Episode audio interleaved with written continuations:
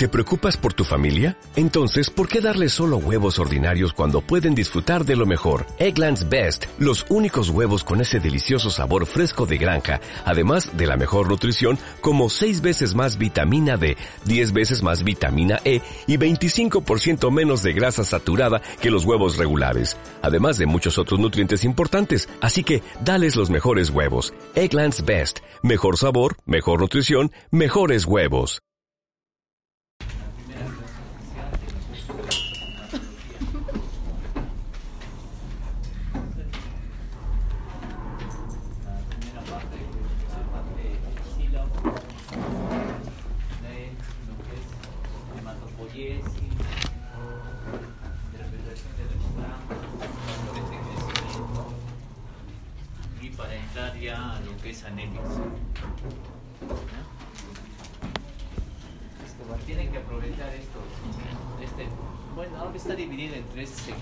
Yo creo que va a ser un poco más sencillo el examen. Yo nomás debo llegar tarde.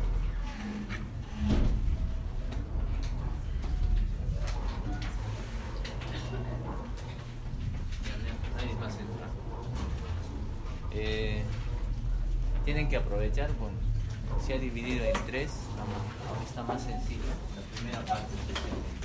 Segunda parte, Dentro de la segunda parte vamos a hacer lo que es las anemias hemolíticas.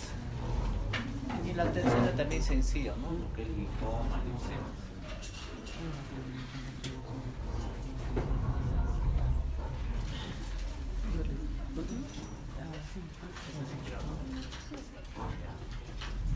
Entonces, eh, este es el sílabus para el primer examen.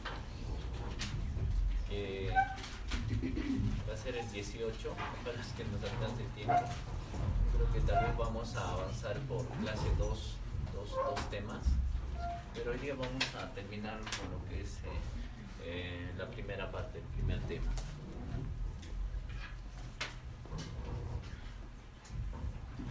En el primer, eh, la primera, en la primera unidad, el primer tema, o el, el primer parcial, eh, vamos a tocar lo que es anemia, más sencillas, ¿no? Ferropética, megaloblástica, las anemias eh, relacionadas a enfermedades crónicas, diabetes, hipertensión, cáncer y la anemia hemolítica adquirida. Y el examen, ¿no? Este es para el segundo examen y aquí viene ya lo que es anemia hemolítica hereditaria, las congénitas, eh, las enfermedades mieloproliferativas, los síndromes mielodispláticos y las leucemias agudas en adultos. Y, eso sería el último, ¿no? El último segmento. Todo lo que es ya, mayoría son patologías neoplásicas. Las leucemias, mielomas, linfomas, eh, trombosis, trombofilias y lo que también es importante, eh, soporte transfusional, que todos los días vemos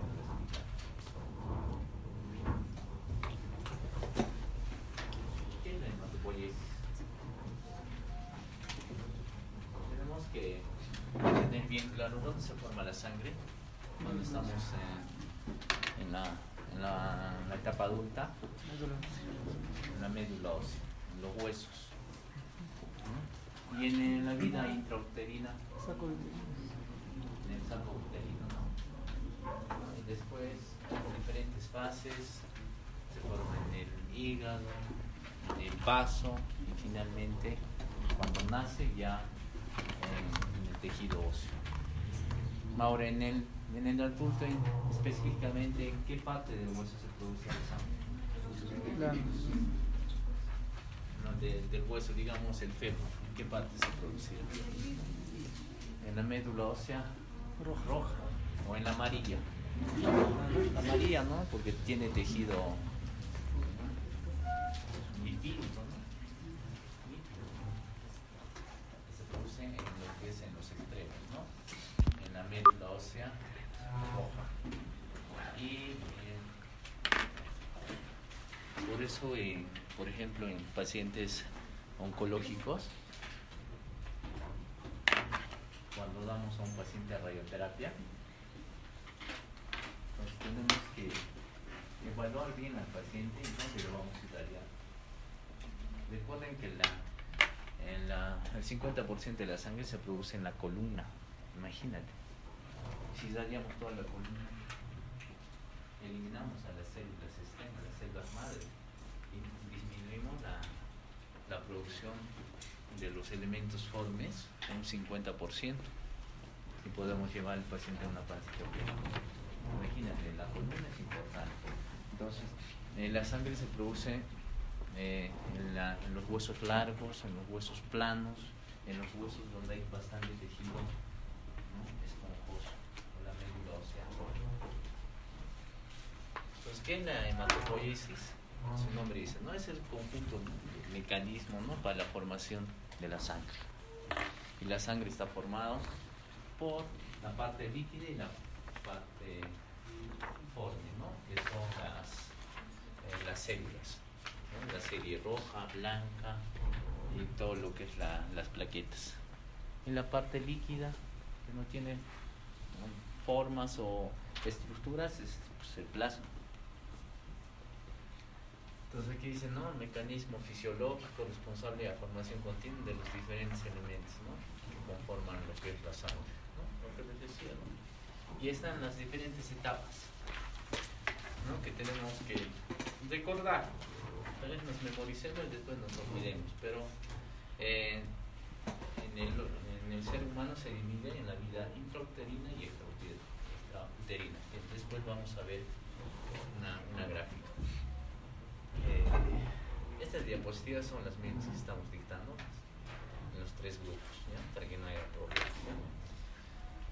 Eh, son las tres fases. La vida intrauterina, entonces como vuestro compañero decía, se forma, inicia en el saco vitelino.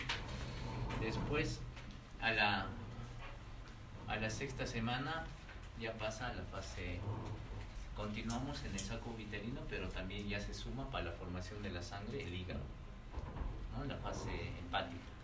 Luego, imagínense, el PAF también pa participa en la formación. ¿Y en el adulto en qué participa el vaso? ¿En la formación o en la destrucción? En la destrucción, es el cementerio. Pues nosotros cuando nos vamos ir al más allá, ¿dónde nos vamos? Cementerio. Dentro de nuestro cuerpo también hay, ¿no? Un lugar donde eh, los glóbulos blancos, rojos, van, van a descansar en paz. ¿Dónde es? En paz. Imagínate, un glóbulo rojo, ¿cuántos días vive? 120 días. A los 119 días ya está yendo ya solito, así. Tengo que irme al cementerio. Llega. ¿Sí? Un leucocito, ¿cuántos días vive? 8 10 horas. Mucho depende. Depende de qué tipo de leucocitos. Imagínate un linfocito T de memoria. Toda su vida. Si seríamos inmortales, inmortal sería el linfocito. Un neutrófilo. Depende si está dentro del vaso o fuera del vaso. Entonces en los leucocitos estaría, porque hay leucocitos que viven horas. Una plaqueta. Siete. Cortito. Por eso conseguir plaquetas es difícil. Entonces, eh, en la vida intrauterina, imagínate, participan casi todas. ¿Ya? También hay eh, la fase medular también, al noveno mes ya está comenzando. Entonces, son las cuatro fases que no debemos olvidarnos. ¿Y a qué edad comienza la formación de la sangre? En la tercera semana. Este es, ¿no? Este es el gráfico que con esto, bueno, podemos estudiar, bueno, para el examen, ¿no? No se ve bien la gráfica, pues más o menos son, ¿no? Donde se forma, meses, mira, al noveno mes ya comienza, ¿no? La, fase medular en la, en la, en la vida intrauterina participan estos tres órganos, ¿no? Saco vitelino, hígado y el vaso, y algo de, de la médula ósea. Y existen los, los, los lugares de, del sistema esquelético donde, donde se forma la mayor cantidad de sangre. En primer lugar, las vértebras. Ya les he dicho, se forma más o menos el 50% de la sangre, ¿no? Imagínate, es bastante. Luego esternón, costillas, fémur, la tibia. Ahora también, bueno, participa la, la pelvis, ¿no? Por eso los aspirados lo hacemos pues, a nivel de la pelvis, ¿no? Porque hay bastante médula ósea roja.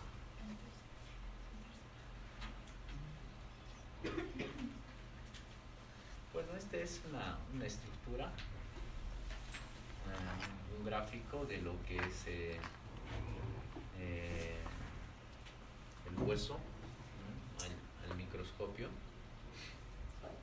pero debemos recordar que en la médula existen células madres. Las células eh, de STEM, de donde nace las células totipotenciales, eh, multipotenciales, que dan origen a diferentes estructuras, ¿no? que lo vamos a mencionar. Aquí. Cuando hablamos de los diferentes órganos que conforman, nuestro, que conforman el ser humano, no estamos hablando de células madre. Y estas células madre, de, aquí nacen tres grupos o tres células, podemos decir las hijas, pero de estas nacen tres que son importantes, la to, las totipotenciales, células madre totipotenciales. Él está, está encargado de las estructuras, por ejemplo, embrionarias. Después tenemos las Y lo que nos importa de aquí es esta, la última. La célula madre multipotencial que está relacionada ¿no? con la antecesora, con la célula madre de la sangre, de los leucocitos, de las plaquetas, ¿no? de los eritrocitos. Estos. Entonces, entonces, para que se recuerde, entonces, de dónde proceden, digamos, podemos decir la sangre, es de una célula madre multipotencial. Da origen a las células diferenciadas pero ya definidas.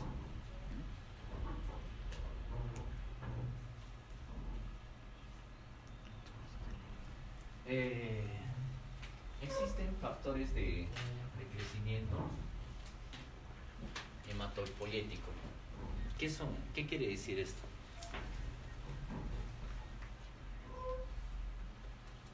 Es para que una célula madre dé a su hijo, y así se va diferenciando, no es que no intervenga ningún mecanismo, ese mecanismo es muy complejo. ¿no? Por ejemplo, para que un ortoeritoblasto se, se diferencie ya en un eritrocito maduro, participan diferentes proteínas. Todo esto lo que ven son proteínas. Por ejemplo, en los estadios iniciales, que después vamos a ver el cuadro, en los estadios iniciales de la hematopoiesis, estos son los factores de crecimiento que participan. Por ejemplo, el stem cell factor, el SECI, las interleucinas, los factores estimulantes de los granulocitos, la interleucina 7, son proteínas que hacen que una célula madre se va diferenciando en una célula madura. Ahora, hay también otros en estadios ya más avanzados, es decir, ya para llegar ya al producto definitivo, podemos decir, también, por ejemplo, para llegar a ser neutrófilo participan el factor estimulante de colonia, de granulocitos. Para llegar a ser eosinófilos maduros ya, participa la interleucina o interleuquinas L5. Y así, son varios. ¿no? Por ejemplo, para convertirse en una plaqueta madura participa la, la EPO, ¿no? La trombopoyetina, por ejemplo. Entonces aquí tenemos un gráfico, este es, ¿no? Esta es la eh, hematopoiesis, el gráfico que debemos entender. Célula madre multipotente o multipotencial, de aquí nace todo esto. La célula madre mieloide y la célula madre linfoide. Y dentro de la célula, es decir, la célula madre multipotente se divide en dos brazos. Uno es la de la línea linfoide y el otro es la línea mieloide. La linfoide es fácil ¿no? de entender. ¿no? Nos da dos tipos de, de células linfoides. ¿Cuáles son? Las B, las T. Hay otras clasificaciones donde nos dicen las B, las T y las, uh, las células NK, los natural killers o las células asesinas, pero que lo consideran dentro de las células T. Y el otro grupo grande, amplio, es la célula madre mieloide que da origen a las plaquetas, a los glóbulos rojos y a los diferentes tipos de leucocitos. Y como podemos ver, como podemos ver, en cada paso de maduración participan esos factores mencionados anteriormente. Y lo que tienen que recordar, tal vez en el examen se les va a colocar estas últimas, ¿ya? que son importantes. los factores de crecimiento, por ejemplo, para llegar a una plaqueta, ¿quiénes participan? ¿no? La EPO, la trombopayetina, la interleuquina 6, interleuquina 11, son los factores más importantes. Eh, para llegar a un glóbulo rojo maduro o un eritrocito, ¿quién participa? El más importante, la eritropoyetina. Y así, para un neutrófilo ya saben, ¿no? El monocito, eosinófilo, basófilos, un mastocito, las células plasmáticas. En lo que es células plasmáticas, participan muchas, muchas interleuquinas. Dentro de esta, la interleuquina más importante es la 6. Y es la interleuquina también que produce la destrucción de los huesos cuando el paciente tiene mieloma o cuando, cuando el, paciente, tal vez alguna de esas células que tiene muta, se vuelve mieloma múltiple entonces la interleucina asesina, la que destruye los huesos, es la 6. Y, dentro de las células T también tenemos ¿no? muchas interleuquinas, ¿no? como podemos ver en la, en la gráfica.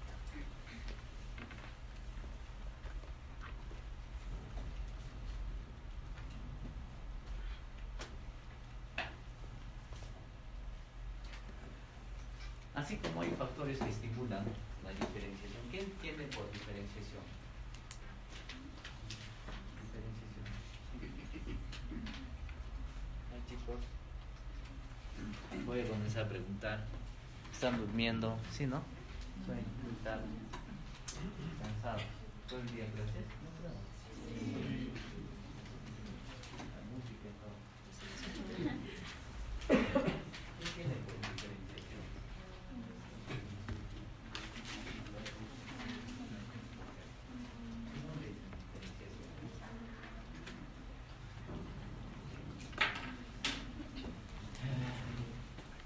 La diferenciación nos permite eh, una célula, eh, ¿cómo les explico?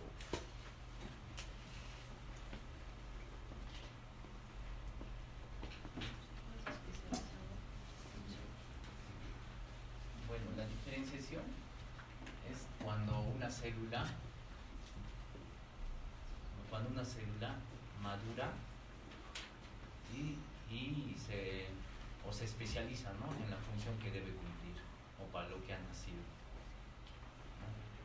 Entonces una célula, por ejemplo, eh, en cáncer también bastante utilizamos eso. Diferenciación bien diferenciados, medianamente diferenciados, poco diferenciados, indiferenciados. Porque cuando más diferenciado es, la célula tiene una función más específica.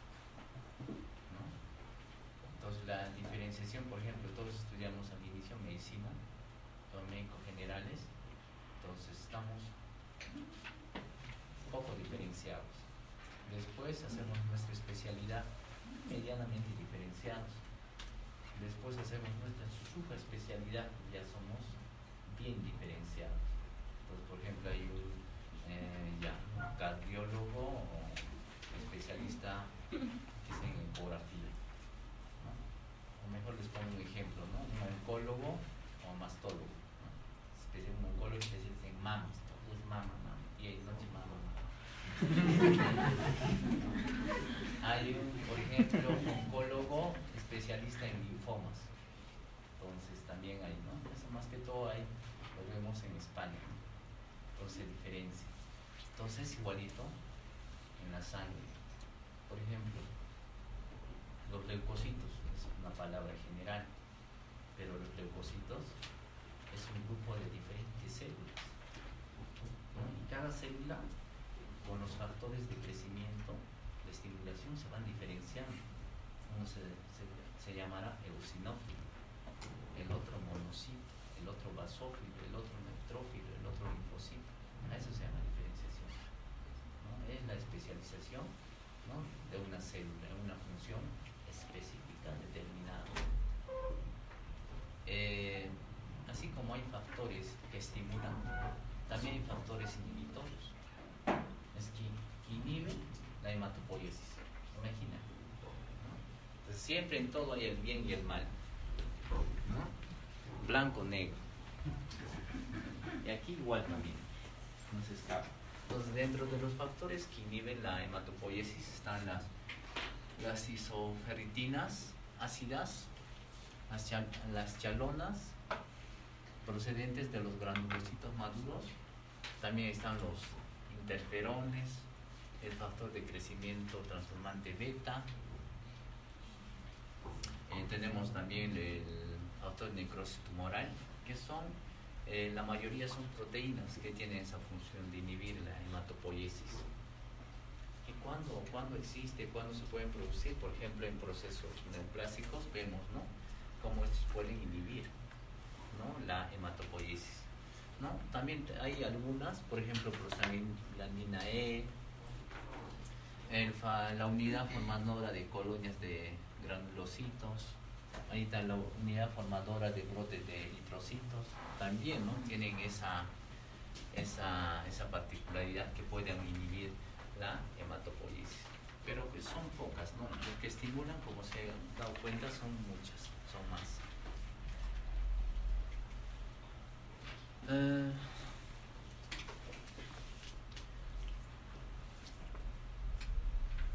el sistema hematopoyético, que es la, la, sangre, la sangre en sí, es un tejido súper especializado que está formado ¿no? por, por células y también líquido.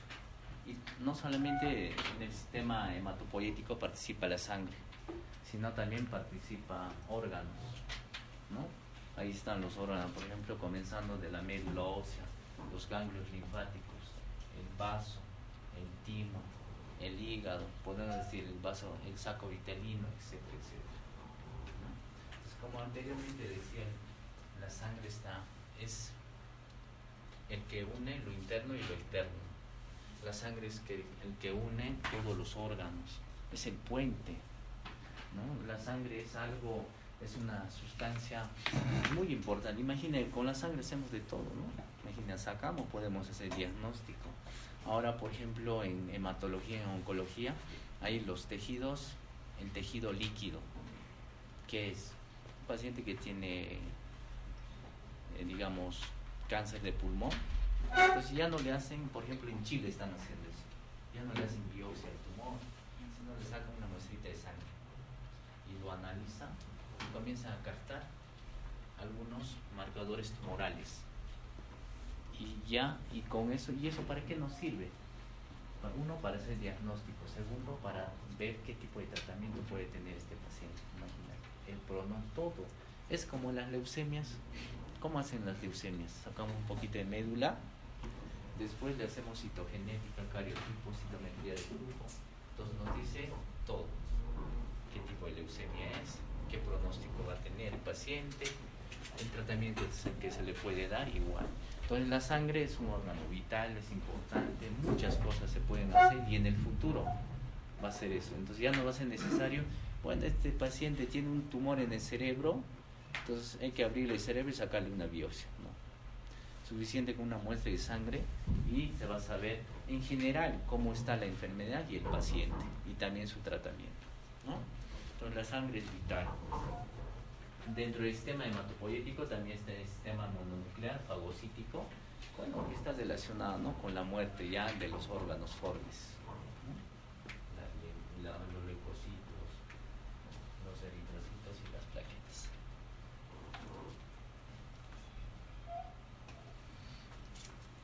estudio de la médula ósea.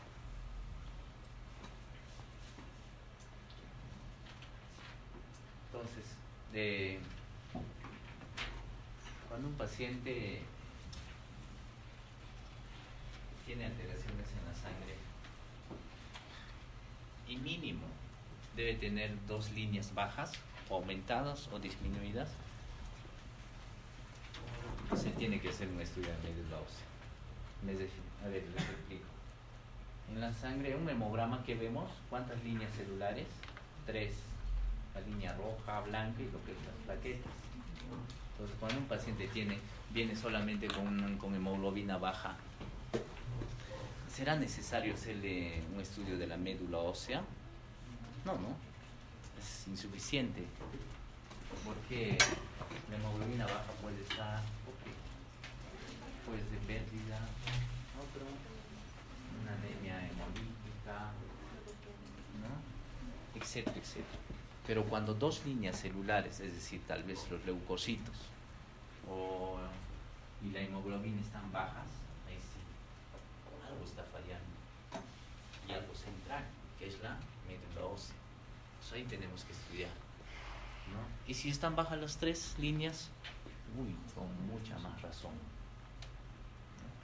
un paciente viene con pancitopenia, tenemos que estudiar la médula ósea. Entonces, el estudio de la médula ósea es importante, pero también tiene implicaciones. vemos en emergencia el paciente con 5 de hemoglobina, papel blanco, me dicen, interconsulta hematología para aspirado de médula, me hacen. Digo, ¿qué? Pues ahí tenemos que averiguar un poquito más, ¿no? ¿Por qué? y lo ves al paciente un poco pálido, histérico. Ah, ya, ya sabemos cuál es el diagnóstico, ¿no? ¿Qué, es? Es paciente pálido y histerísimo. ¿Anemia qué? Anemia hemolítica. Entonces, entonces debemos tener criterio, ¿no? Dos líneas celulares, tenemos que hacer estudio de médula ósea. Tres con más razón y lo que hacemos es aspirado y bueno, algunos de vuestros compañeros han visto ya cómo hacemos. Eh, el aspirado de médula ósea se puede hacer a nivel del esternón, en la cresta ilíaca antero superior, postero superior. No solo se hacen los huesos accesibles, en los huesos que se pueden palpar. Entonces se saca un poquito de médula ósea roja y se estudia. Entonces, por eso es práctica mamá. Eh, y también un poco de criterio. Imagínate hacer un aspirado de médula ósea a paciente que mide tal vez 1,50 y pesa 100 kilos. ¿Dónde le hacemos? ¿No? Me, me, ha tocado, ¿no? ¿Qué hacemos? 100 kilos, ¿no? Y pequeña todavía, ¿qué le hacemos, no? Le haremos en la cresta ilíaca lo superior, no creo, porque todo es tejido graso. En el externo, un poco difícil. Entonces, en la cresta ilíaca posterior superior, sí, sí es factible, ¿no? Entonces es más seguro, más amplio. Pero un paciente tal vez mide 1,50, pesa 40 kilos, flaquito. Bueno, ahí sí, donde sea le puedes hacer. en el externo hay que tener cuidado por las complicaciones que pueda tener. Una media estilitis, imagínate, te pasas. Entonces ya Más que todo los niños es sencillito, ¿no? Los niños es como un cartílago, entras y ya lo sacas. Ahora en los pacientes ancianos ya tiene ser otro extremo, ¿no? Es como una galletita. ¿Qué? No, esto es tejido, ¿no? Uno piensa que sigue en el tejido, en las partes blandas, ¿no? En músculo, pero ya estás traspasando ya el, hueso. Los pacientes que vienen con osteoporosis, ¿no? Y a veces como las aves, ya no tienen médula. Aspira y sale aire. y en los otros, bueno, me ha pasado, ¿no? Y en los deportistas jóvenes, que son duros, duros, duros, duros. Yo me recuerdo que cuando hacíamos, bueno, ustedes también les va a pasar, si estudian algo de hematología, de oncología, tal vez radiología, los pacientes jóvenes que hacen, que son deportistas, el hueso es demasiado duro, es duro. Entonces, las agujas se doblaban así, se doblaban. Entonces, cuando se, es que, a ver, cuando hacemos el aspirado, ¿de dónde sacamos la médula? Del hueso esponjoso.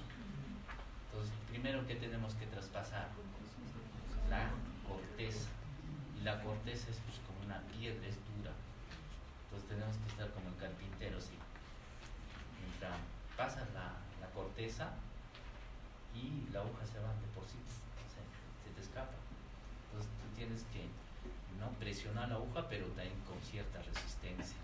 No es presionar por presionar, ¿no? Entonces, bueno, es práctica, no más es sencillo.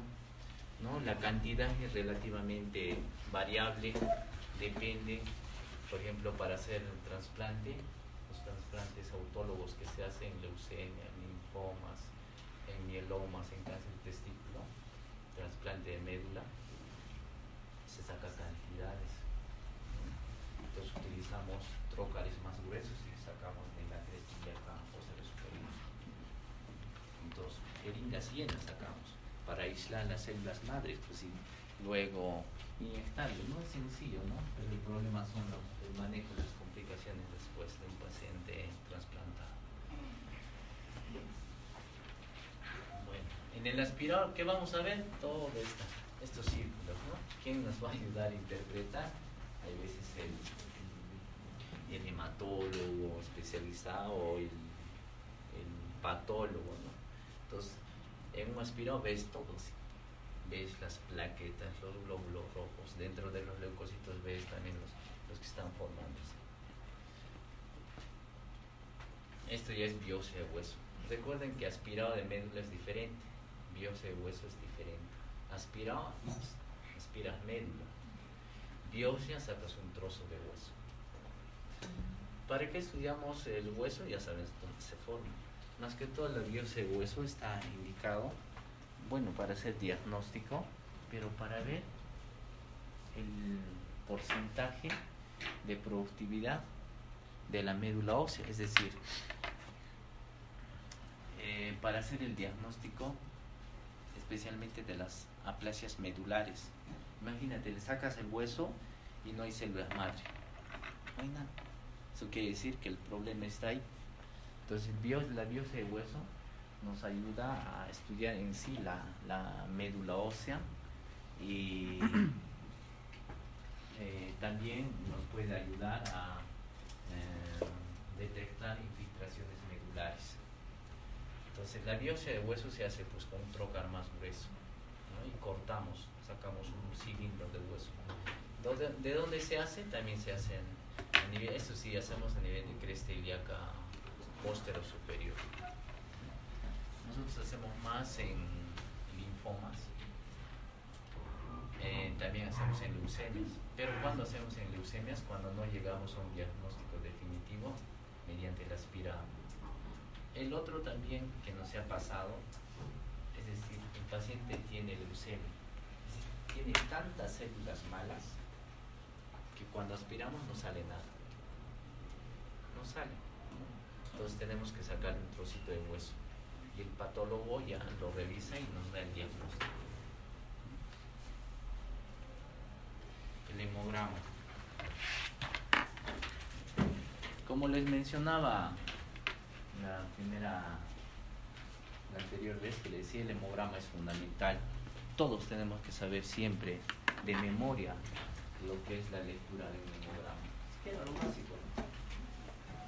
Y siempre fijarnos las tres series. Debemos acostumbrarnos a eso. Por ejemplo, cuando yo estudiaba medicina no me enseñaba esto.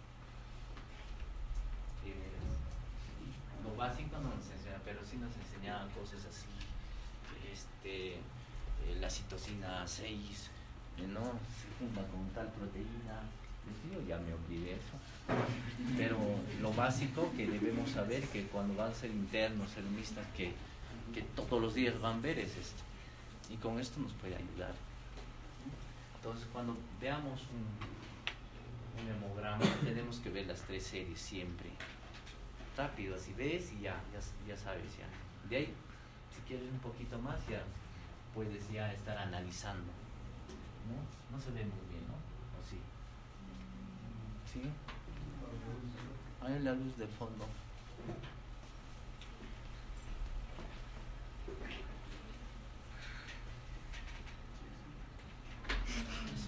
Espejo. Ahí sí creo, ¿no? Por ejemplo, ves un hemograma. Un hemograma tiene muchas, muchas funciones. Pero todo paciente que va a venir a tu consultorio, a tu centro de salud, a tu puesto de salud, sí o sí le tienes que pedir un hemograma porque nos va a ayudar en todo. Y tenemos que ver lo que es la hemoglobina. Fundamental. ¿no? Sí, aquí comienza con hemoglobina, porque hay otros hemogramas que comienzan con leucocitos. Pues, por ejemplo, en este laboratorio, bueno, comienza con la hemoglobina. El valor 13.5. Bueno, los valores ya lo vamos a ver después en, la- en las siguientes diapositivas. Pero la, la hemoglobina es importante. ¿Y qué es el hematocrito? ¿Mm? ¿Qué es? No, no es. ¿No es nada? ¿Qué es?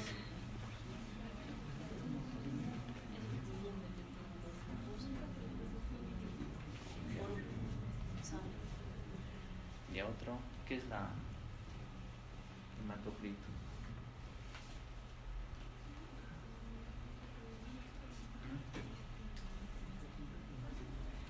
Porcentaje aquí. Es el porcentaje de la masa eritrocitaria.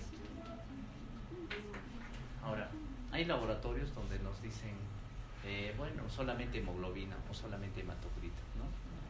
Debemos acostumbrar la hemoglobina, por ejemplo, aquí es 13. ¿Cuánto será el hematocrito? Tres veces, ¿no? Tres veces la hemoglobina. Más o menos un aproximado. Mira, coincide, ¿ah? Hemoglobina 13, el hematocrito tiene que ser 39. ¿no? Ahí está, 40. Después viene el recuento de eritrocitos, de los glóbulos rojos, que casi nadie lo vea. Nadie. Pero es suficiente con ver la hemoglobina, ya sabemos más o menos cuántos eritrocitos o hematíes o glóbulos rojos tenemos. El volumen corpuscular medio, la hemoglobina corpuscular media, bueno, analizando nos ayuda ya a, diferen- a hacer el diagnóstico más específico de una anemia, que posteriormente lo, lo vamos a ver. Pero lo que tenemos que fijarnos son la línea eritroide, hemoglobina o, o hematocrito. Después se va a lo que es leucocitos. El valor normal de 4.000 a 10.000, varía un poquito por ahí. Eh, Dentro de los leucocitos sí es fundamental en, hemato- en hematología la diferenciación. Aquí están la, la diferenciación, están los neutrófilos, los linfocitos, los monocitos, ¿no? Los basófilos, eosinófilos, pero lo más importante, ver cuántos leucocitos tenemos. Y la tercera línea que hay que fijarnos son las plaquetas, ¿no? Las plaquetas. Hay también volumen plaquetario medio, volumen de medio de distribución plaquetaria, pero lo más importante ver las tres series en forma general para poder interpretar. Hay aquí algunos ejemplos que se ve más claro. Por ejemplo, aquí tenemos glóbulos blancos, este es, una, es, son exámenes del seguro, por ejemplo. Glóbulos blancos, leucocitos 50, 55.86. Está elevado, bajo, ¿cómo lo ven? Es una leucocitosis. ¿Qué puede ser? Está bien, está mal. Puede ser una infección, ¿no? Sí, pero 50 mil, bastante. Otro, ¿qué puede ser? ¿Qué puede ser? 50 mil. ¿O está normal?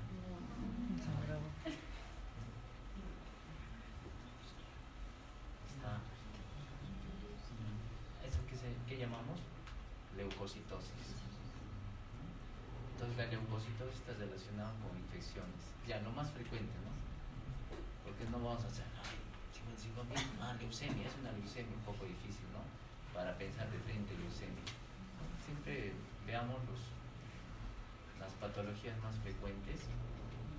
Entonces, por ejemplo, eh, podemos pensar en infección, o una reacción leucemoide raro. Y si, vamos, si vemos la diferenciación, a ver chicos, ¿cuál es la diferenciación de los glóbulos blancos? Están aquí, los segmentados, 79%, ahí está un poco elevado. ¿Quiénes son los segmentados? Neutrófilos. Los neutrófilos. Linfocitos bajos. Monocitos, bueno. Normal. Eosinófilos, normal. Basófilo, poco, elevado. Plaquetas, elevadas. 1425. 1400. Está elevado, ¿no? El valor normal es de 150 mil a 450 mil. Bueno, aquí le ponen de 140 a 500 mil. ¿Este paciente necesita aspirar en médula? No. Sí. ¿La hemoglobina cuánto está? 8 Entonces, este es un hemograma totalmente alterado. Totalmente alterado. Este paciente tiene un problema central, eso quiere decir en la médula ósea. Necesitamos, necesita una aspirada de médula ósea. Viéndolo bien así, debe ser un hemograma tal vez de una persona adulta, ¿o no? ¿Sí?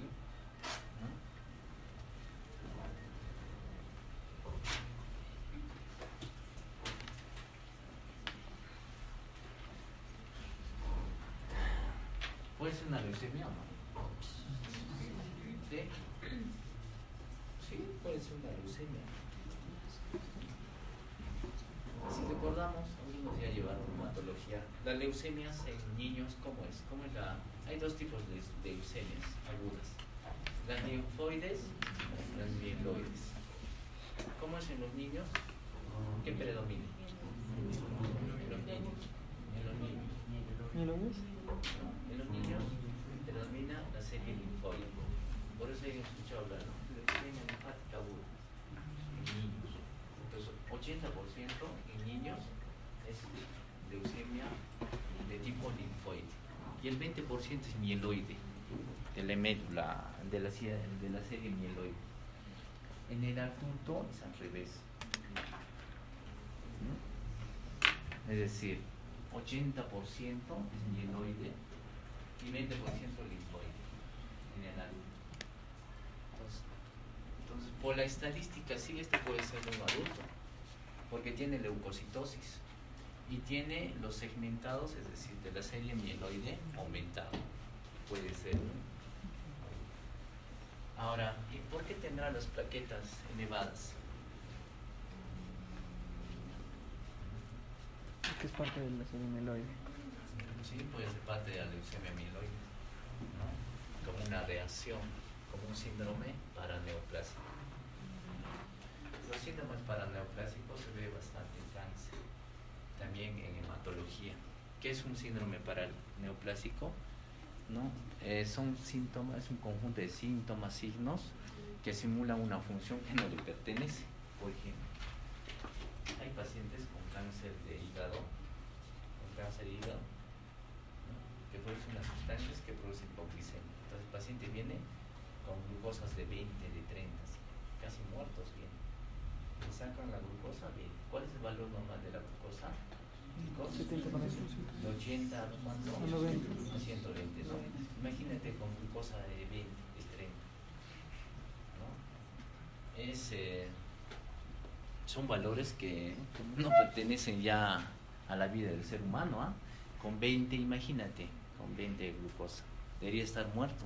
Pero en los pacientes con, en que, tienen cáncer hepático y avanzado, se, se ve ese tipo de, de síndrome paraneoplásico porque produce unas sustancias que te bajan la glucosa. Pero estos pacientes, como es un síndrome paraneoplásico, simula la función que no le pertenece. Estos pacientes le ponen la glucosa y despierta y está totalmente eh, cuerdo, está totalmente normal, podemos decir. Pero una persona, imagínate nosotros con una glucosa de 20, ¿no? probablemente ya tendríamos daño a nivel del sistema nervioso central. Entonces aquí, en los pacientes con leucemia, también puede haber síndrome paraneoplásico, por ejemplo esto de la trombocitosis. Mira, tiene una plaquetopenia elevada. Les cuento, teníamos una paciente que vino por trombocitosis el año pasado. Trombocitosis. Tenía, este es- tenía más de 5, 5 mil, 5 mil o 7 mil tenía. Entonces tenía, tenía sangrado, cefalea ¿no? y convulsiones. Entonces dije, "Ah, ¿y por qué sangrado si tiene plaquetas? ¿Cuál es la función de las plaquetas? Es de la coagulación. Pero son plaquetas que no sirven. Tantas plaquetas producen coágulos y no tienen, eh, ninguna función. Es como de, la, las células plasmáticas. A ver, los mielomas es un cáncer de células plasmáticas. Entonces, las células pla- plasmáticas, eh, ¿qué producen las células plasmáticas, chicos? Está relacionado con, las inmunoglobulinas. ¿Y qué son las inmunoglobulinas? ¿No? Pertenecen al sistema inmune. Se supone que ese paciente debería estar bien defendidos, ¿no? Con el sistema inmune adecuadamente protegido contra todo tipo de infecciones, pero son los pacientes que se mueren de infecciones, porque esas inmunoglobulinas producidas por esas plasmáticas malas no tienen ninguna función. Entonces podemos decir es una basura. Entonces algo así pro- pasa con este tipo de plaquetas. Entonces, les- retornando ya al ejemplo que quería darles, que quería mencionarles, entonces la joven vino con trombocitosis. Comenzamos el tratamiento pensando que es una trombocitosis primaria, esencial. ¿no? Dimos hidroxiburia, diuréticos, hidratación y no bajaba. No bajaba. No digo, doctor, queremos que nos refieran, que me hagan más estudios. No, de aquí una semana va a bajar tus plaquetas. Estábamos dando igual su tratamiento no bajaba. Un poquito, pero no. En mí lo referimos a Lima, hicieron un aspirado, hicieron los estudios, adivinen qué salió. Leucemia. Entonces las plaquetas que tenía esa joven, esa paciente era un, síndrome paraneoplásico. Entonces comenzaron a tratar la leucemia y las plaquetas bajo, bajo a la normalidad. Entonces aquí probablemente sea eso, ¿no? Entonces paciente, ¿qué necesita? Un estudio de aspirado de médula ósea. Aquí tenemos otro, otro hemograma. Eh, tenemos un hemograma. A ver, los glóbulos blancos están dentro de los valores normales. ¿Sí? ¿Ven? La hemoglobina un poco baja, una anemia leve. Plaquetas Baja. bajas. Entonces, estudia, ¿necesita estudiar médula? Sí. ya necesita estudiar médula. También los glóbulos blancos, ¿no? Un poquito bajos. A ver, la diferenciación Segmentados interesante, ¿no? Aquí, mira, los segmentados, 41. Los linfocitos, 47. Entonces, podemos sospechar en qué. Puede ser una leucemia linfocítica, hay predominio linfocítico. En el anterior hay predominio de segmentada. Puede ser una leucemia mieloide, ¿no? Entonces más o menos ahí nos ayuda, sí, nos podemos ayudar. Pero el diagnóstico definitivo nos va a dar el aspirado de médula ósea. Entonces aquí tenemos que hacer un estudio de aspirado de médula ósea, es un paciente con una anemia y aquí podemos ver, ¿no? ¿Cuál es el volumen corpuscular medio? Bueno, está normal, hemoglobina corpuscular media, también normal. Entonces es una anemia normocítica, normocrónica, que es característica de qué? De las enfermedades crónicas. Tienes un abuelito ya hipertenso con anemia, probablemente que tenga una anemia normocítica, normocrónica. Un paciente con diabetes, también. Un paciente con cáncer, también. ¿no? Entonces las anemias crónicas son normocíticas, normocrónicas. ¿no? Bueno, este paciente necesita un estudio de médula. Aquí es lo contrario del otro. En una vía trombocitos, aquí ya también hay plaquetopenia. Ahora, el anterior también puede ser una leucemia amiloide crónica también, que se caracteriza también por ese tipo de, tipo de ese tipo de hemogramas. Es otro, otro ejemplo de glóbulos blancos, donde los glóbulos blancos hay 3.8. Está aumentado, bajo, está disminuido. La hemoglobina 13.9. Las plaquetas 193 mil. ¿Le haremos aspirado? Recuerden, los leucocitos aumentados es patológico. Los leucocitos disminuidos es patológico, ¿no?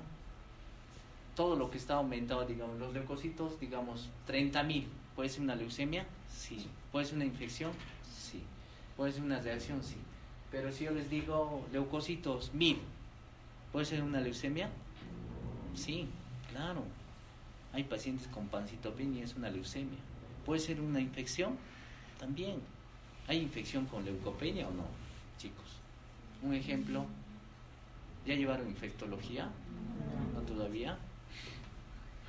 Hay una enfermedad, la fiebre tifoidea. La fiebre tifoidea está, es una infección que está relacionada con alteraciones hematológicas severas Hoy vienen pacientes con pancitopenia, imagínate. Diagnóstico, fiebre tifoidea. Entonces, no siempre las infecciones son sinónimo de leucocitosis. Puede también ser leucopenia. ¿no? este paciente hay que hacerle más estudios. Aspirado de médula, mmm, difícil, ¿no? Habría que esperar.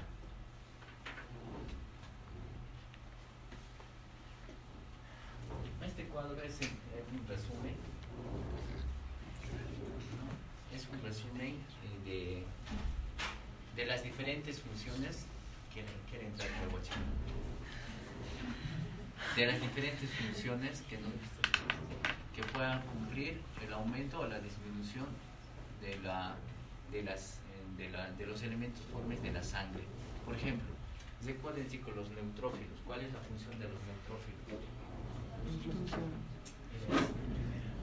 Eh, representa hasta el 70% de los glóbulos blancos. Y esto es para toda vuestra vida. Dos cosas nos defienden los neutrófilos. Las bacterias y los hongos. Bacterias y hongos. Bueno, algunas cosas secundarias. Entonces, si no tienes neutrófilos, morimos. Representa el 70%. Entonces, los neutrófilos nos defienden de las bacterias y de los hongos.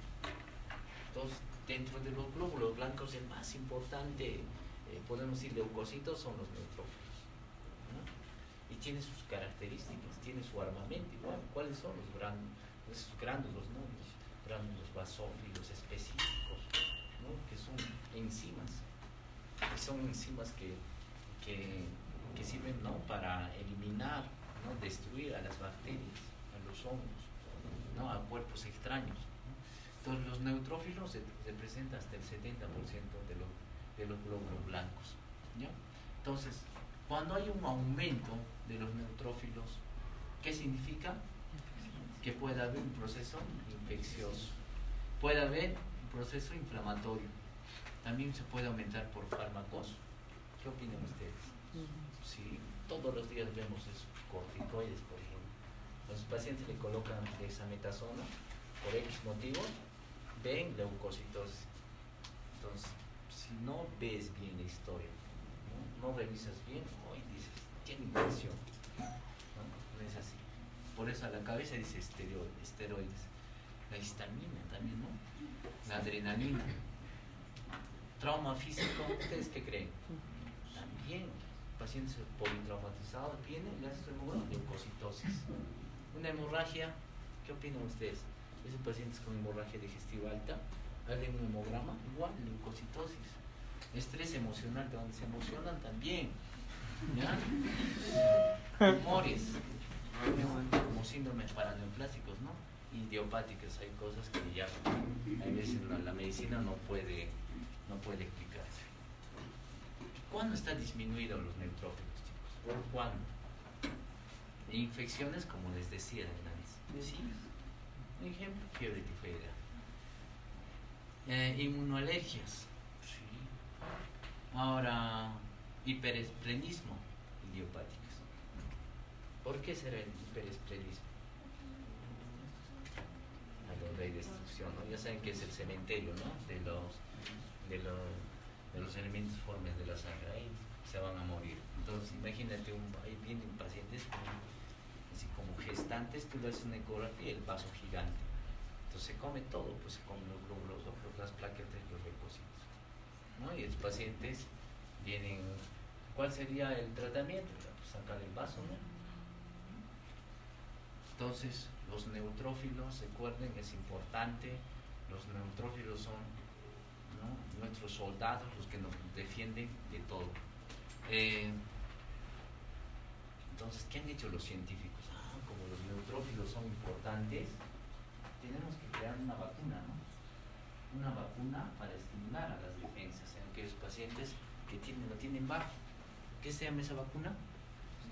Los, es- los que estimulan los neutrófilos, el filgastrin, ¿no? El filgastrin, que lo conoce con diferentes, ¿no? Neupoyen, de allá aparecieron los derivados. Entonces los neutrófilos se pueden estimular con el filgastrin. ¿Qué es el filgastrin? Es un factor estimulante de la colonia de los neutrófilos o de los granulocitos decimos. ¿no? Entonces, eso vieron y sintetizaron. ¿Y dónde actúa? A nivel de la médula ósea. Por eso a los pacientes, eso utilizamos en hematología, en pacientes con leucemia, con linfoma, en tumores le colocamos las vacunas. Todos los días. Dos, tres, a lo mucho cinco días, otros siete días. ¿Cuál será el síntoma del paciente que pueda tener? Dolor de huesos, ¿no? Porque se supone que estás estimulando al hueso para que produzca más neutrófilos. Entonces, ya tenemos una vacuna. Debería sacar el premio Nobel ese científico, pero no le han dado. Entonces, y ese, médico ayudó a la fundación de, de la unidad de leucemias del Hospital Lorena, que ha creado el filgastrin. Y él venía y nos traía las originales, el Neupoyen, imagínense. ¿no? Él ha ayudado y también probablemente en el regional se cree también otra unidad de manejo de leucemias en niños. Entonces el que ha descubierto el filgastrin, un gran descubrimiento, ¿no? Para lo que es. Y también eso nos utilizamos en trasplante. Les estimulamos. es- ¿Cómo es el trasplante de médula? ¿Cómo creen ustedes? Que le sacan el hueso, que este le ponen otro hueso. ¿Cómo creen que es? Lo más sencillo que hay. El paciente le ponen, lo llevan a una pancitopenia total, así. Lo eliminan todas las células. En la médula lo dejan en blanco, así. Tú le sacas un hemograma, leucocitos 0, 0, 0, 0, 0. Hemoglobina, ay, dos, tres, plaqui- plaquetas, pero 0, 0, 0, igual. Entonces, paciente, tenemos que estar transfundiendo sangre nueva, es decir, eh, paquete globular y plaquetas tenemos que transfundir. Pues hay por días, en el día cero le ponemos el filgastrin. Estimulamos a que la médula produzca células buenas. Y una vez cuando esté, eh, estos son protocolos establecidos, cuando ya está apareciendo células, se le hace aspirado al paciente y se le saca médula y se escoge las células madres, las buenas, y se le transfunde después. Eso nomás es trasplante de médula autólogo. Halogénico es cuando, digamos, de su hermano le sacan y le colocan. Pero las células aisladas, bueno, con la ayuda del hematólogo, laboratorio. Pero para eso también utilizamos el filgastrin. En la otra el otro leucocito importante son los eosinófilos, que puede estar aumentadas en qué? Lo más común. Tal vez no nos recordemos que eh, picaduras, más está relacionado con las alergias. ¿Ven? Eosinofilia, mm, alergias. ¿no? alergias a medicamentos, a los parásitos, etcétera, etcétera, picaduras, también puede ser como un paraneoplásico y una neoplasia, ¿no? Cuando está disminuida, miren, en fiebre tifoidea, brucelosis. Pero más vemos los eosinófilos aumentados en los niños. Por ejemplo, de las comunidades campesinas ahí, le hacen un hemograma eosinofilia. ¿No? Obviamente por la parasitosis. Los basófilos, ¿no? Cuando está aumentado, todo está relacionado con leucemias de tipo crónica. Y cuando están disminuidas, cuando hay eh, hipersensibilidad, hipertiroidismo. Pero casi no nos fijamos en un hemograma, pero es importante verlo. Los monocitos, los monocitos son importantes. Y cuando hay monocitos, la otra vez vimos con el doctor Danilo, un paciente con monocitosis, y me llamó, y revisamos monocitosis. Qué raro este paciente, tantos monocitos tiene. Vemos y adivinen que era una leucemia. Su hemograma normal, pero había monocitosis. Hicieron aspirado de médula y salió que era una, una leucemia. ¿ya? Entonces aquí, por ejemplo, dice leucemia mieloide aguda, ¿no? Las crónicas. También está relacionado con las infecciones, como por ejemplo la, tuberculosis, leishmaniasis, brucelosis, paludismo, cuando están disminuidos, pacientes que reciben esteroides, endotoxinas, bacterias, bueno. Después de los neutrófilos, puede ser grupo de leucocitos en abundancia, los de 20 a 40%. Y los linfocitos están relacionados también con el como en los neutrófilos, con el sistema inmune. Recuerden los dos tipos, de, linfocitos. Entonces, ¿cuándo están aumentados? Mayormente en niños. ¿no? En niños vemos linfocitosis. ¿Por qué? Porque son los que adquieren más enfermedades infecciosas víricas. Vienen con gripe, con tos, le hacen linfocitosis. Entonces ve el pediatra, no, es una gripe, es una tos, no necesita antibiótico. Te, tú te asustas, no, necesita antibiótico y de veras. Que pasa el cuadro 3, 4 días de, la infección vírica y el paciente está sano. Entonces, reacciones está aumentado por, por, infecciones víricas, raras veces bacterianas, toxoplasma, unos fármacos. Ahora, las no reactivas. Obviamente, cuando vemos lo que hemos visto anteriormente, paciente, digamos, 20.000 de leucocitos y con linfocitosis. Probablemente sea una leucemia, ¿no? También puede ser linfoma. ¿Y cuando están disminuidas? En pacientes inmunodeprimidos. Eso lo vemos en pacientes con HIV. ¿no? En su hemograma, linfopenias. ¿No? Aquellos que reciben radiación, citocinas. Los hematíes, bueno, aquí ya hablamos, ¿no? Cuando, ¿Cuándo está aumentada, digamos, la, los eritrocitos? En nuestro medio. Altura. Por hipoxia, ¿no? Por la altura. ¿no? En tumores también, pues, en tumores puede ser como síndrome paraneoplásico, ¿no? El estrés, imagínate, aquellos que pasan para estresados, también cuidado, pueden tener eh, un hematocrito elevado, andrógenos, policitemia vera, familiar, disminuidas ya las anemias, ¿no? Cualquier tipo. Las plaquetas, aumentado, mayormente vemos pacientes con plaquetopenias, ¿no? Pero que estén aumentados raras veces, ¿no? Pero puede estar aumentado por tumores, por hemorragias, es decir, pacientes que sangran, hacen trombocitosis activas, infecciones, inflamatorios, pesopenias, esplenectomía, traumas, ¿no? También puede ser en leucemia, linfomas también podemos ver elevado las, las plaquetas, pero especialmente en las crónicas. Cuando están bajas las plaquetas, puede ser causa, no, cuando están bajas puede ser causa central. Cuando dicen causa central se refiere a la médula ósea. ¿No? Hiperesplenismo, también. Aquellos pacientes que les sacan el vaso pueden hacer trombocitosis, porque ya no hay el cementerio donde se va a morir, ¿no? Una plaqueta. Las infecciones, fármacos, los inmunológicos, ¿no? Los sí, los famosos sí coagulación intravascular diseminada. Los pacientes que tienen infecciones severas pueden hacer plaquetopenias. Sí, las PTIs también. Enfoque de las anemias. Hasta aquí, chicos, ¿alguna pregunta? Que cuando sean dormidos les voy a despertar. Despierten. Hizo la luz.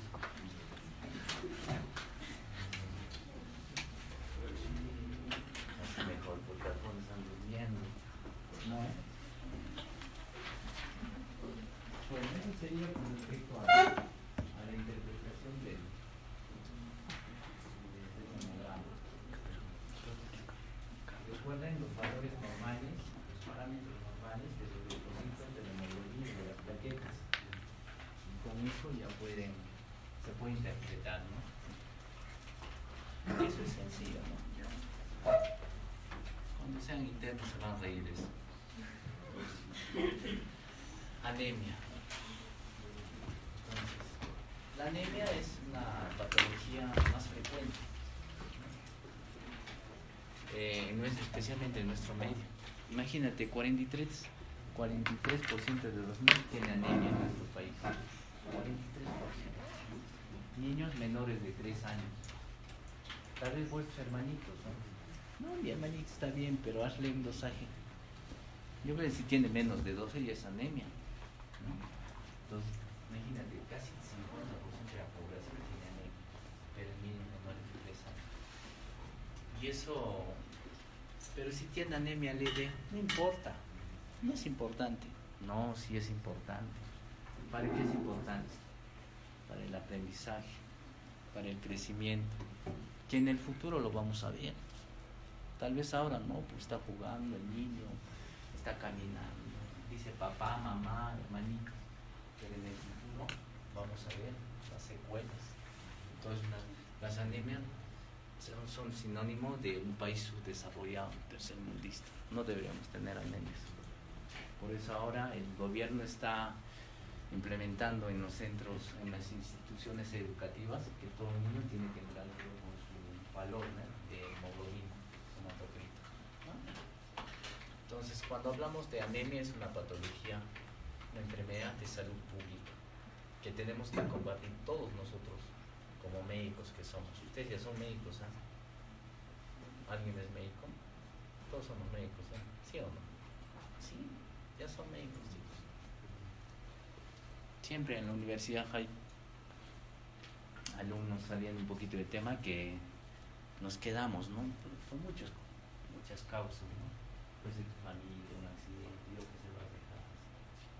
Entonces, yo cuando estudiaba tenía amigos así, relajados. Siempre hay, ¿no? Un grupo ahí que, y año tras año, y venía, así un semestre y lo dejaba. O un mes creo así y lo dejaba. Entonces nos decían, nunca va a acabar, nunca va a acabar esto. Pero ahora acabaron, mira, son directores. Imagínate. director de, de, de lo que es Regnorte o director en Quillabam, imagínate. Entonces, yo por eso digo, ah, salvo que se, que se muera alguien, pero todos ellos son Todos son nobles. Entonces ya se tienen que sentirse como médicos y también estar contribuyendo ¿no? en la sociedad, así como estudiantes. ¿no? Siempre digo, ay, usted joven, ¿qué hace en la vida? Estudio medicina. Ay, tengo un dolor de cabeza, ya tienes que explicarle, ¿no? Colaborar. Entonces ya se tienen que sentir ya médicos. La anemia, ¿no? Fácil la definición, ¿no? La disminución en la concentración de hemoglobina en la sangre. Eh, los valores más o menos es de 12 a 16, más menos 2, varía en el varón, en la mujer, varía si es niño, mm, varía con respecto a la edad, sexo y las condiciones ambientales. Imagínate nosotros, vamos a Lima con nuestro colega de Lima, ya nos hacemos nuestra hemoglobina. Yo saldré pues 18, ¿no? él va a salir 15 ¿no? por la altura. Tenemos más, más hemoglobina. A veces nos pasamos y otros tienen 20, imagínate, 21. ¿no? Entonces ellos ya tienen, ya es patológico, ya tienen que sacarle más bien de le colocan. El sexo en las mujeres, ¿no? Es disminuyendo. Las mujeres, en los varones nos gana creo hasta los 12 años. Hemoglobina mayor. Después comienza el ciclo fisiológico menstrual de la mujer y comienza a bajar. Y en el varón ya tensión. En la infancia, en los niños, ¿no? Siempre tiene esa tendencia a bajar. Es por la alimentación. Y, eh, y ah, también la edad contribuye bastante. ¿no? En los niños bajo y después se compensa. Y en los ancianos también, casi todos por que tienen patologías, comorbilidades, diabetes, enfermedades crónicas, ¿no? O tal vez otras enfermedades también de neoplásicos hace que la hemoglobina no sea normal. No se ve bien, pero ahí bueno.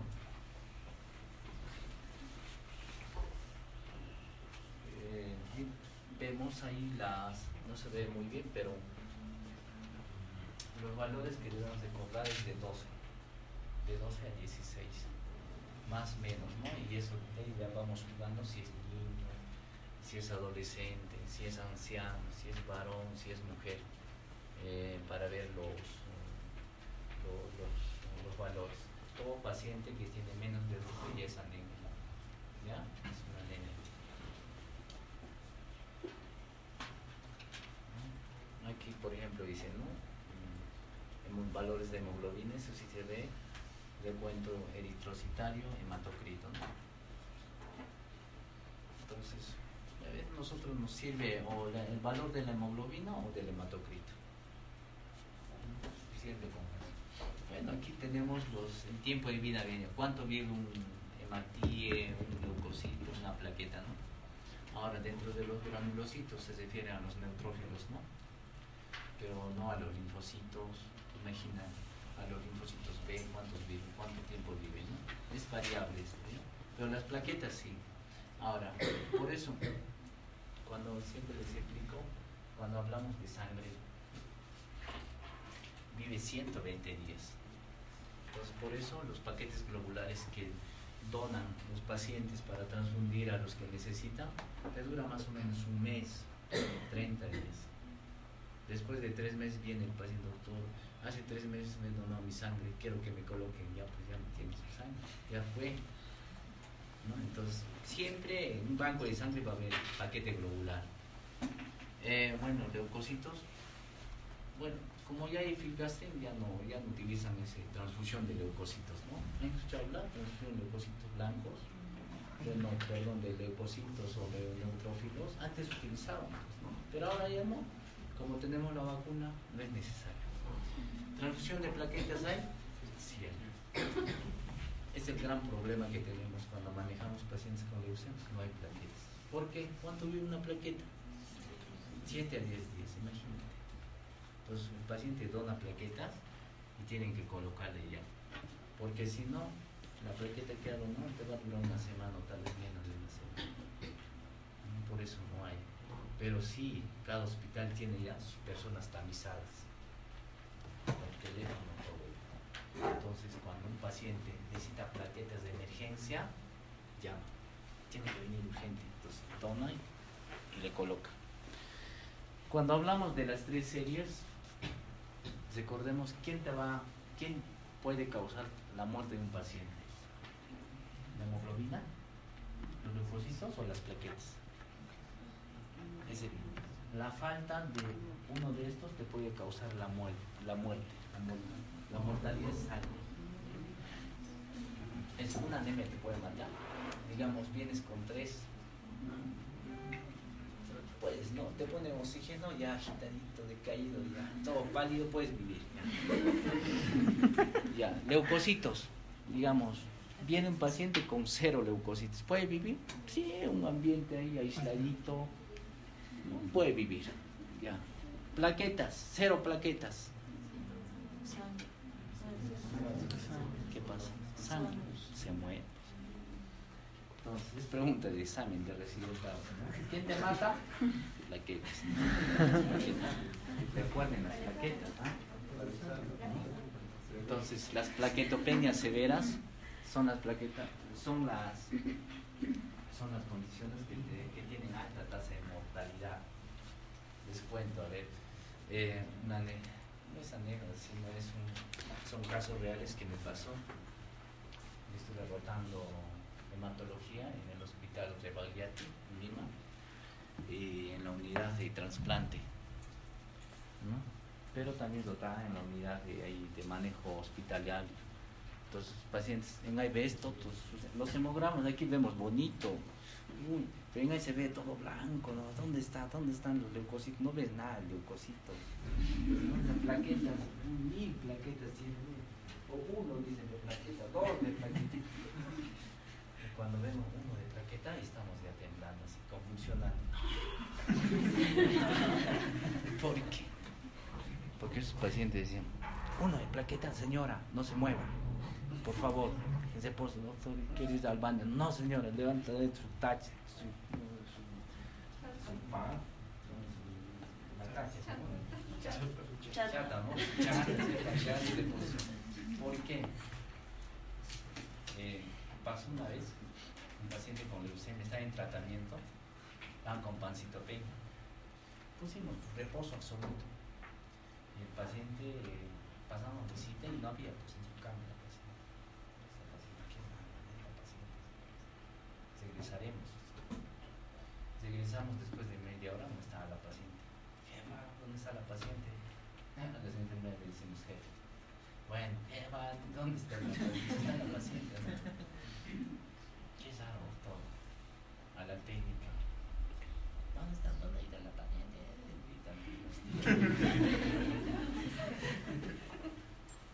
Qué raro, ¿eh? ¿Qué examen le toca? No, ya no. Comenzaron a buscar. Perifonearon todavía al paciente. ¿Qué perifonearon? Vieron el baño y el paciente estaba así, muerto. Estaba muerto, también tienes que ponerle sangre, sí o sí, no sé, plaquetas que no sé qué harás, te pararás de cabeza, no sé qué harás, pero tienes que ponerle plaquetas. ¿no? Entonces ese paciente falleció. Es un mecanismo de Banzalo y sangró internamente ¿no? en el cerebro y falleció. Y se quedó ahí. Y era una, una hemorragia troncal todavía. De, la fosa posterior. Recuerden ahí, ahí está pues, el centro de la, de la, de- de la respiración. ¿no? Y el paciente fallecido. Entonces, por eso, cuando un paciente está con plaquetopenia y tiene menos de 30.000 hay que correr y pedir auxilio. ¿Ya? Hay que estresarnos para que se recuerden. Entonces, de, las tres series, lo más pe- peligroso son las plaquetas. Aquí he visto que son, inmortales, aquí somos inmortales del Cusco. Por ejemplo, en el hospital regional no veía pacientes con hemoglobina de 2, así, blanco, pues parece papel. ¿Cómo estás? ¿No necesitas oxígeno? Hemoglobina 2. Oxígeno, ponle oxígeno. Entonces, eh, entonces yo decía, están adaptados, ¿no? Tal vez son crónicos, poco a poco ha bajado. Entonces se le pone la sangre y normal. Pero en plaquetas no pasa eso. Por eso esos pacientes están en reposo absoluto. ¿no? Tienes que reposo absoluto, no se, no se pueden, no pueden hacer esfuerzos, no se, no se deben estreñir y lo más antes posible colocar eh, plaquetas.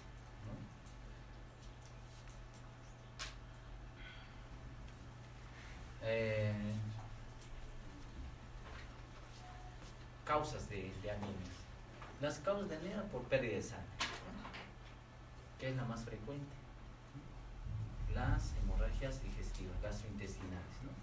Entonces, cuando viene un paciente y vemos solamente anemia, digamos, tiene 50 años y hemoglobina 7. Le preguntas y ves los leucocitos y las plaquetas están bien, entonces probablemente está perdiendo. ¿no?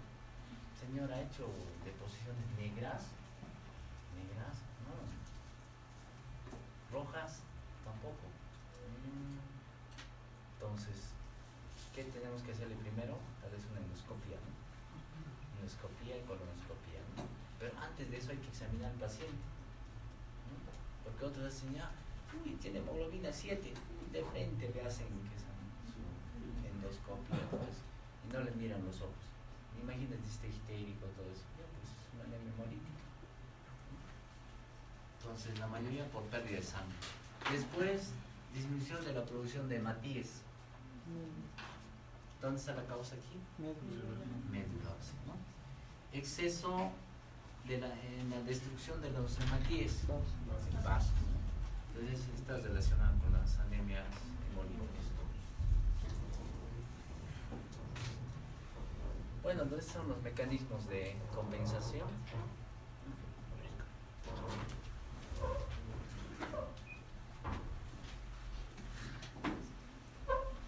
Obviamente cuando un paciente tiene, tiene, anemia, se prenden pues, los mecanismos de compensación. Por ejemplo, el corazón. Un paciente con anemia, ¿cómo está el sistema cardiovascular? Acelerado, está rápido, está taquicárdico. Eh, ¿Cómo estará la médula ósea? ¿Estará funcionando al 20% o al 100%? O tal vez al 200%, ¿no? Claro, comienza a producir más y eso se ve, se ve con, con los reticulocitos, ¿no? Entonces son los mecanismos de compensación que aquí lo describe, ¿no? Ah, bueno, las manifestaciones son sencillas, son también específicas. La primera manifestación, ya sabemos, ¿no? Viene el paciente y tú lo ves pálido, te ves pálido, pálido. ¿no? Eh, sistema muscular, en pacientes con, que tienen anemia, pues todo está decaído, como algunos de ustedes. No sé qué hacer. Entonces tienen anemia, pues. Sistema cardiocirculatorio, bueno, eso de lo más es taquicardia, mayoría. Bueno, puedes encontrar soplo, esas cosas, especialmente en los niños. Pero más que todo esto lo auscultaste, taquicardia. ¿no? Sistema nervioso, ah, importante, ¿no? Los sistemas nerviosos están con cefalea, ¿no? Con mareos, dificultad para concentrarse. En Eso más que todo se ve en niños ¿no? de mal humor. Yo creo que esto también tal vez tienen ustedes, ¿no? Sistema gastrointestinal, bueno, anorexia, pesadas, náuseas, alteraciones en el ritmo intestinal, estreñimiento. Sistema genitourinario, pacientes pueden tener edemas, amenorrea, disminución de los. Pues, son inespecíficos, ¿no? Los signos y síntomas. Eh, para llegar al diagnóstico de una anemia, así en general, todo esto, ¿con qué lo, Todo esto significa un hemograma, un hemograma completo. Un hemograma completo ves todo es la hemoglobina. Volumen corpuscular medio, hemoglobina corpuscular medio, concentración de hemoglobina corpuscular media, amplitud en la curvatura de distribución de los eritrocitos. Es un hemograma nos va a ayudar bastante. Te cuento de los eritrocitos. Son los pre-eritrocitos. Son los glóbulos rojos que todavía están a punto de salir. Obviamente un paciente que está con una anemia, depende del tipo de anemia también, ¿no? Pero digamos, un paciente con una hemorragia digestiva de hemoglobina, digamos, 8. Una hemorragia. ¿Cómo va a estar los reticulocitos? Aumentados. Eso quiere decir que la médula está, está, está trabajando, ¿no? El doble triple. Entonces los reticulocitos significa el término de maduración, representa el tiempo de maduración de los eritrocitos, bueno, los eritrocitos. Eh, los valores normales es de 0.5 a 2%. ¿Qué quiere decir? Que un reticulocito para pasar a un glóbulo rojo, si, le, si le hacemos o le sacamos o si le hacemos el examen, esto significa que demora un día pasar a ser un glóbulo rojo maduro. Este es un día y medio, dos días, dos días y medio. Eso representa eh, un porcentaje de, de eh, el índice de producción desde los también que poco, poco lo utilizamos. Ah, lámina periférica que en la mayoría de las anemias lo, utilizan. Y estas son las formas de los glóbulos rojos que pueden verse en diferentes patologías. Mira, aquí es normal, reticulocito, acantocitos que tienen, son como amebas, tiene eh, prolongaciones protoplasmáticas, diamocito en forma de qué? ¿De qué? No, diamocito de, de anillo, esferocito, esquistocito, no, estomatocito de, de boca, no son los diferentes tipos de alteraciones morfológicas que puede tener un glóbulo rojo y que nos puede ayudar a hacer el diagnóstico ¿no? de, la anemia que pueda tener el paciente. Por ejemplo, el trepanocito. ¿Con qué estás relacionado? Con las anemias falciformes, ¿no?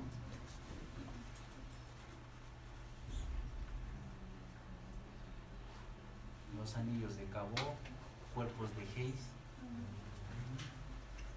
No, son las formas que nos ayudan a, más o menos, nos orientan a llegar a un diagnóstico eh, definitivo.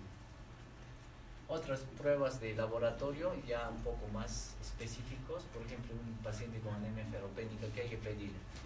Un perfil de hierro. ¿no? Tenemos que pedir la cantidad de hierro que hay, la proteína que transporta. También para ver eh, eh, anemias megaloblásticas, los dosajes, ¿no? De vitamina B12, ácido fólico. Aquí tenemos el test de Kuhn, DHE, la polonerina. Esto más, que todo nos ayuda para ver las anemias hemolíticas, ¿no?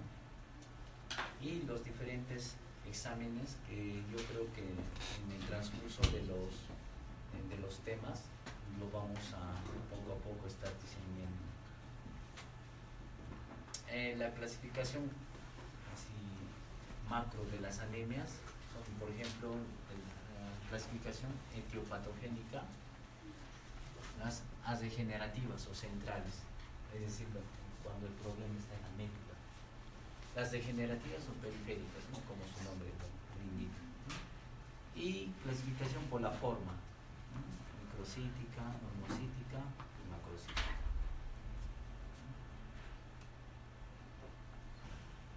Ah, esto ya un poco más, más específico es las degenerativas, es decir, cuando el problema está en la médula ósea, las centrales, ¿no? Entonces, eh, por ejemplo, eh, tenemos un ejemplo de lo que es central. Ya, de lo que es central son las aplasias medulares.